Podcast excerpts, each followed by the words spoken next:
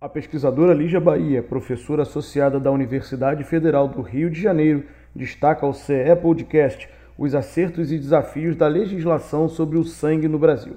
Em entrevista à jornalista Daiane Batista, Lígia destaca como a trajetória de doação de sangue no Brasil está ligada às bases do SUS. Na realidade, né, a gente tem uma lei, uma legislação sobre sangue no Brasil que ela é muito derivada do SUS. Então é muito interessante esse processo, porque a gente tem o SUS que publiciza o sangue, né, que, que faz do sangue um sistema né, de hemocentros. A gente passa a ter um sistema em relação ao sangue no Brasil, a gente não tinha, né, o que a gente tinha eram bancos de sangue totalmente privados, né, era um horror isso no Brasil, não só no Brasil, em outros lugares do mundo, a gente vinha acumulando né, vários escândalos de contaminação e quando tem a AIDS, então, isso explode né, no mundo inteiro, mas no Brasil especialmente, porque no Brasil a gente tinha doença de Chagas, então não era só HIV, a gente tinha também outras doenças né, que contaminavam. A gente surfa nessa onda do SUS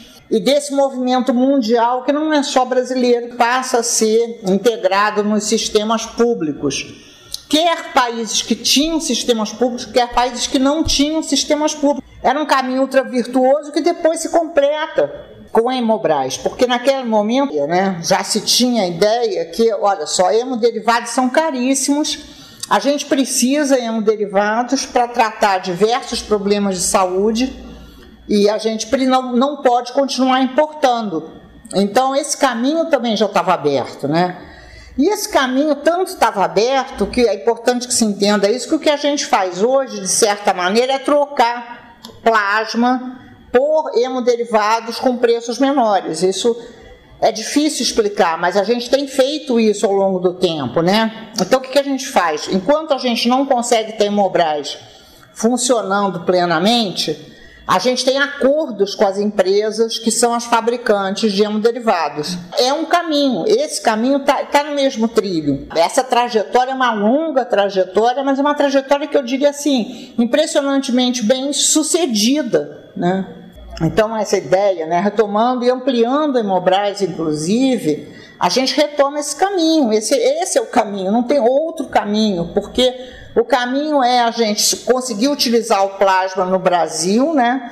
conseguir produzir no Brasil os hemoderivados e adquirir soberania. Soberania, inclusive, em relação à segurança do que isso significa. Porque você imagina, imagina uma guerra, imagina algum, algum evento que a gente precise realmente. Por exemplo, teve a Copa, né? teve as Olimpíadas aqui. Então, assim, é, é preciso que a gente tenha, tenha possibilidade de suprimento de sangue, derivados, etc. Nesse momento, certamente, a gente poderia ter um melhor aproveitamento do plasma.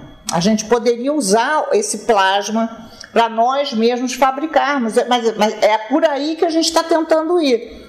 Enfim, alavancar a ideia de um desenvolvimento produtivo, um complexo industrial da saúde. Então, essa é a ideia. Ideia é assim, vamos produzir plasma, nós vamos conseguir produzir os hemoderivados aqui, a gente vai processar o plasma.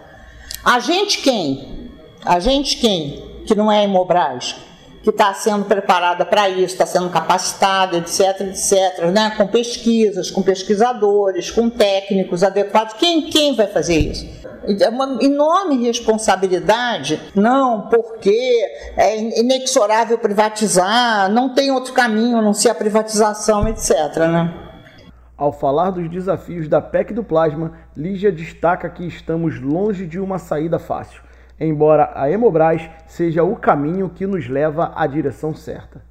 Não é uma saída fácil, porque na realidade a gente tem previsto investimentos no parque da Hemobras, mas a gente tem, assim, é, digamos assim, uma restrição fiscal muito grande no país, né?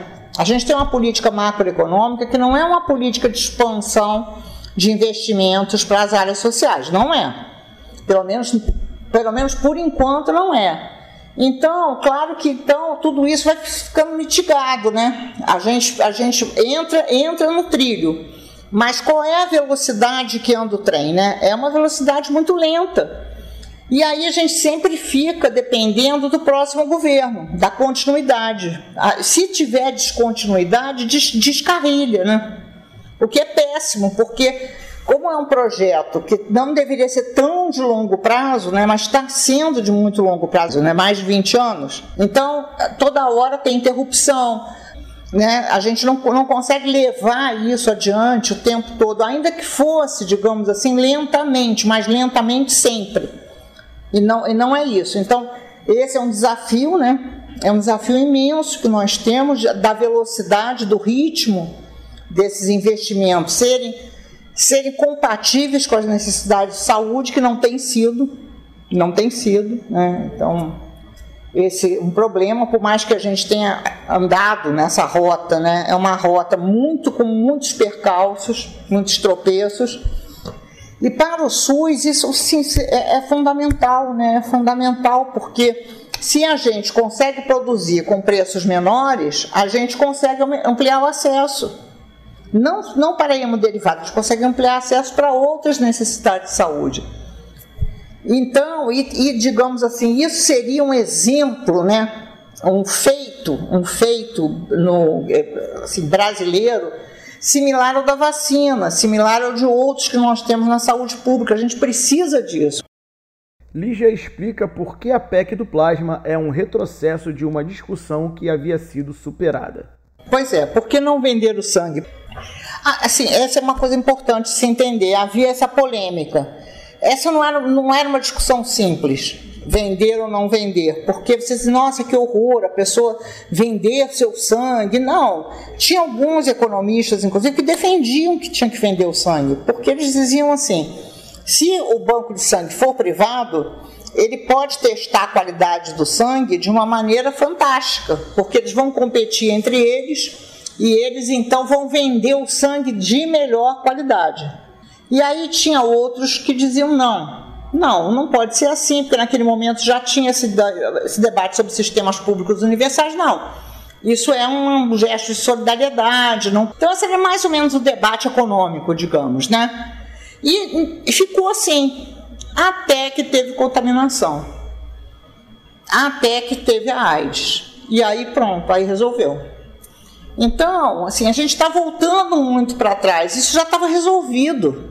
Não pode ser, não pode ser eu quero vender meu sangue, porque eu quero vender meu sangue significa que a testagem, que a, a conferência de qualidade disso, ela onera preço para todo mundo, não vai dar muito risco, é um risco muito alto, é muito, é, é, sim, é um risco elevadíssimo, né? Você ter uma contaminação por um vírus tal como HIV, né?